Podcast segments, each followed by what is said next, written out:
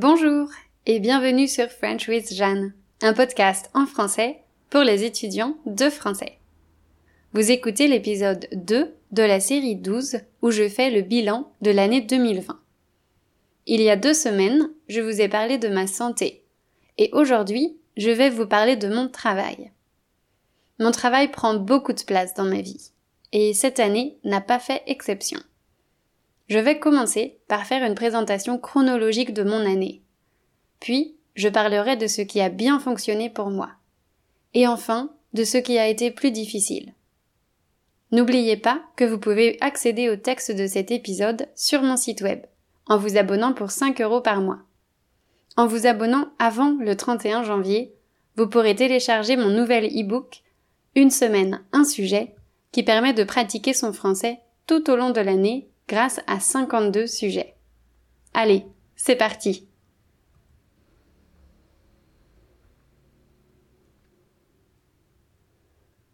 Alors, mon année 2020 a plutôt bien commencé. En janvier, j'ai donné des cours en ligne tout en préparant mon départ pour le Laos.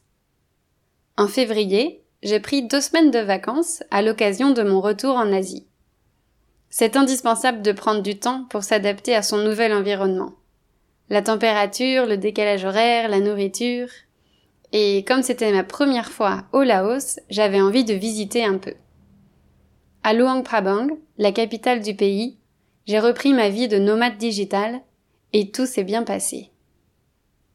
En mars, je suis arrivée en Thaïlande, à Phuket. Une dizaine de jours après mon arrivée, le pays a fermé ses frontières et j'y suis donc restée jusqu'à aujourd'hui. En parallèle, le Covid s'est très rapidement propagé en Europe, et beaucoup de pays ont commencé leur premier confinement. En conséquence, beaucoup de personnes se sont retrouvées chez elles, et la demande pour les cours en ligne a explosé. Mars marque donc le début d'une période de travail très intense, qui a duré jusqu'au mois d'août.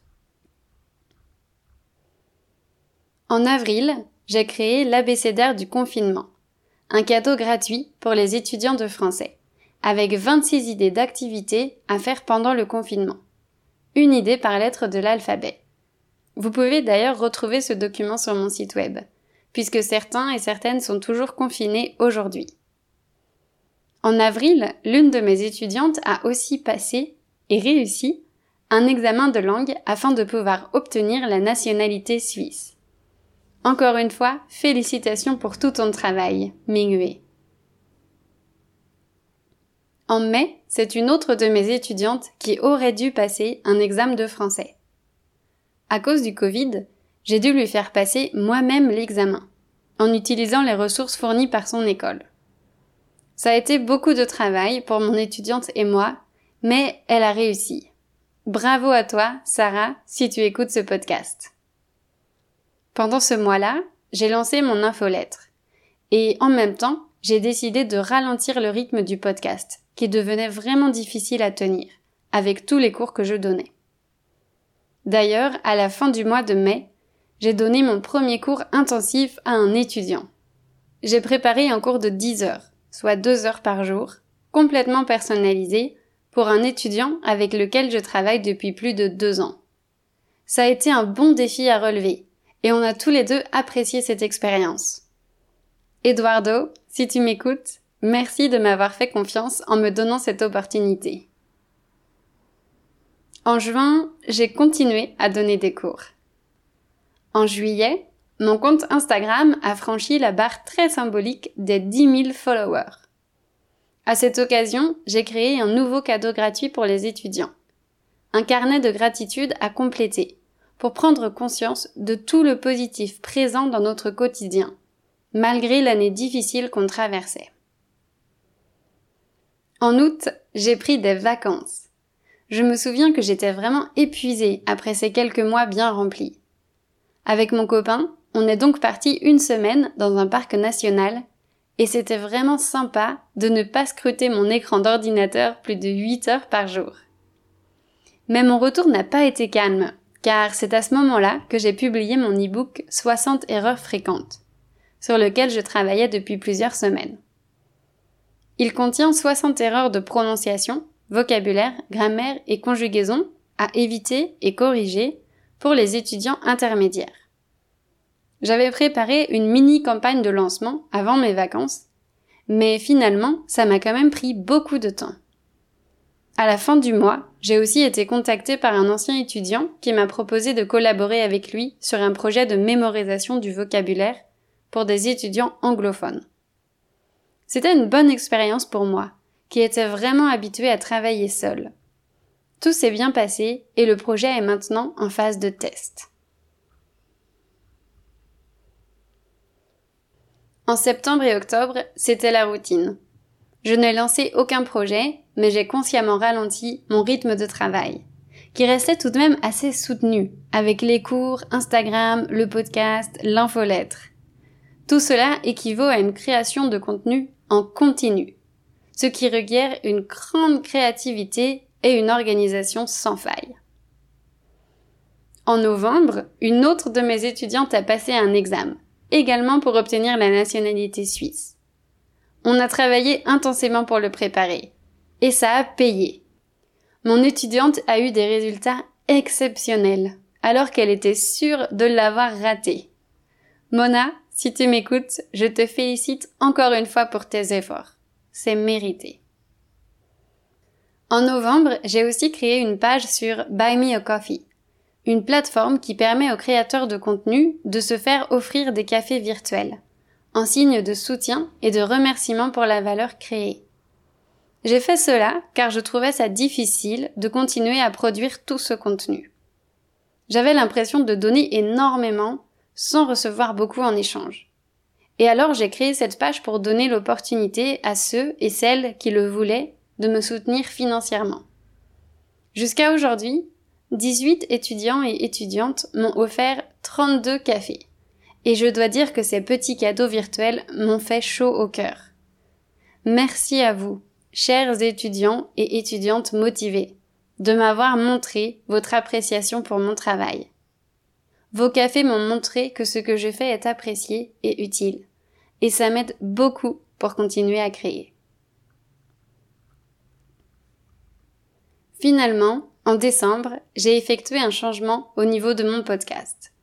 J'ai décidé de rendre l'accès au texte des épisodes payant, dans l'espoir d'avoir un petit complément de revenus qui m'aidera à construire un business plus stable, et ainsi à continuer de créer du contenu, et donc à proposer de nouvelles choses en 2021.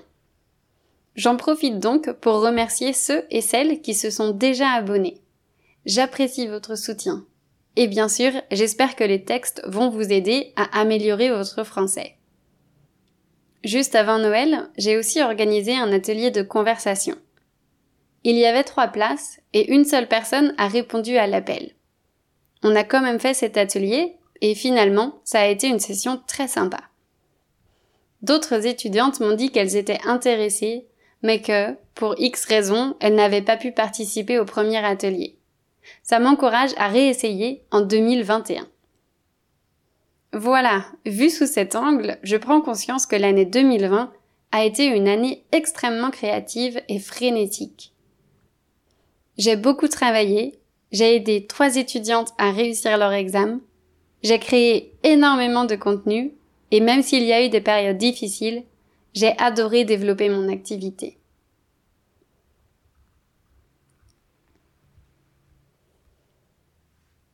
Maintenant, j'aimerais vous donner quelques chiffres clés pour illustrer factuellement ce qui a bien fonctionné. Commençons par les cours en ligne. Au total, j'ai donné près de 800 cours sur Skype cette année. C'est 300 cours de plus qu'en 2019, ce qui représente une moyenne de 16 cours par semaine. Sachant que la préparation de chaque cours me prend entre 15 et 45 minutes de travail, ça représente vraiment une belle somme.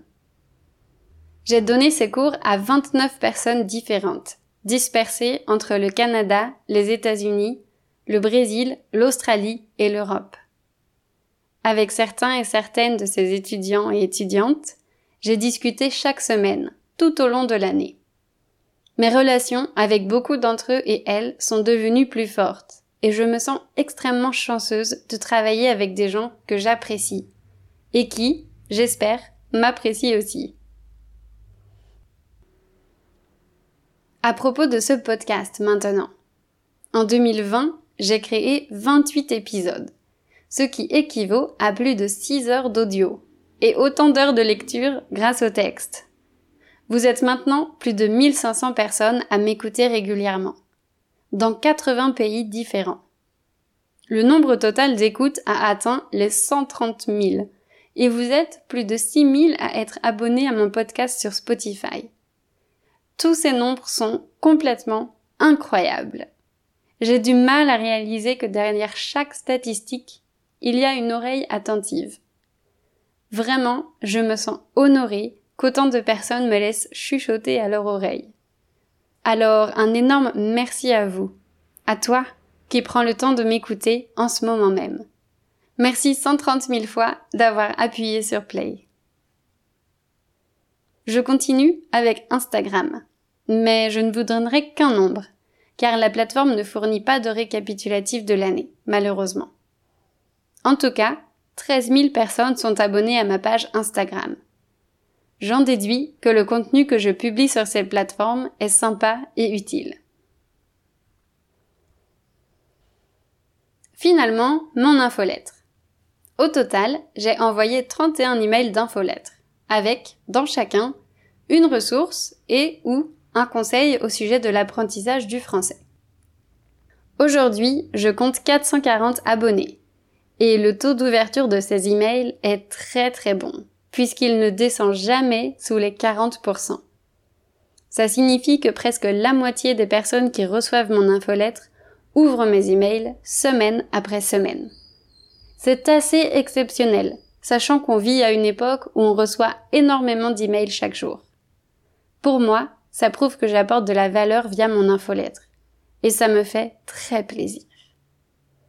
Voilà, assez de chiffres pour aujourd'hui.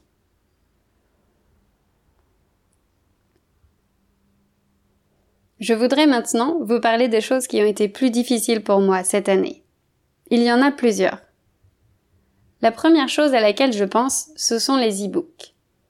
J'en ai lancé un en 2019 et un en 2020. Et malheureusement, je n'en ai pas vendu autant que ce que j'avais espéré. Au total, 50 e-books ont été achetés en 2020. Je suis déçue car je sais qu'ils sont de bonne qualité et qu'ils peuvent apporter beaucoup aux étudiants. Et aussi car j'ai aimé les créer. Alors j'aimerais que plus de personnes les utilisent. Je suis aussi un peu frustrée, car je me demande ce qui n'a pas marché.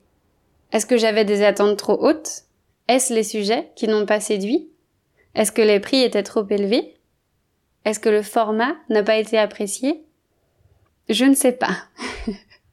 La seconde difficulté que j'ai rencontrée a été avec Instagram.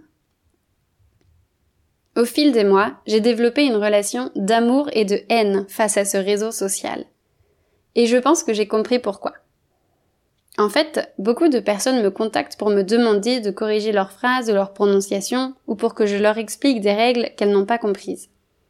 La plupart du temps, je réponds et j'aide ces personnes. Le problème est que si je les aide une fois, ces personnes ont tendance à recommencer. Et je me retrouve vite à devoir expliquer des règles complexes ou corriger des productions assez longues. Gratuitement. Ça me donne l'impression qu'on profite de moi. Et alors, je nourris des pensées négatives à l'encontre de ces personnes et d'Instagram. Évidemment, je sais que c'est une impression. Et j'espère sincèrement que les gens qui me demandent de l'aide n'essaient pas de profiter de moi. Néanmoins, j'ai encore des difficultés à gérer ces interactions. La troisième difficulté a été de maintenir un équilibre vie pro-vie perso et des habitudes de travail saines. En 2020, mon travail a clairement pris plus de place que ma vie personnelle. Et aujourd'hui, j'aspire à une répartition plus équilibrée, même si j'adore mon travail. La quatrième difficulté a été de gérer mes frustrations, justement. Mon cerveau a été continuellement stimulé par le travail. Et j'ai eu des tonnes d'idées et de projets que j'aurais aimé mettre en place. J'ai aussi pris conscience de mes limites, je manque de temps, je manque d'énergie, je manque de compétences et je manque de moyens financiers pour tout faire. J'ai la sensation d'être à un carrefour. J'ai très envie de faire grandir mon entreprise, mais pour le faire comme je le souhaiterais, je devrais employer des gens ou me former. Et je n'ai pas le temps ni l'argent pour ça. Mais bon, tout le monde est dans cette situation et la meilleure chose que je puisse faire est d'accepter ses limites.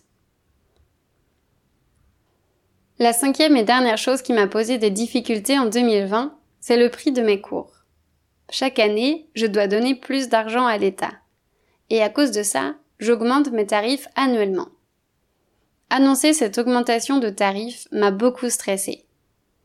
Cependant, j'ai réussi à le faire et mes étudiants et étudiantes se sont montrés très compréhensifs et compréhensives. Je dois bientôt procéder à une nouvelle augmentation et je suis déjà stressée rien que d'y penser.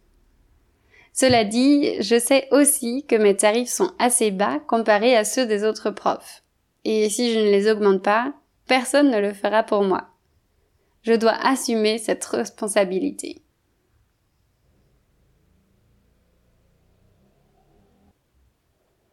J'aimerais terminer cet épisode en concluant que je suis très fière de tout ce que j'ai accompli et produit en 2020.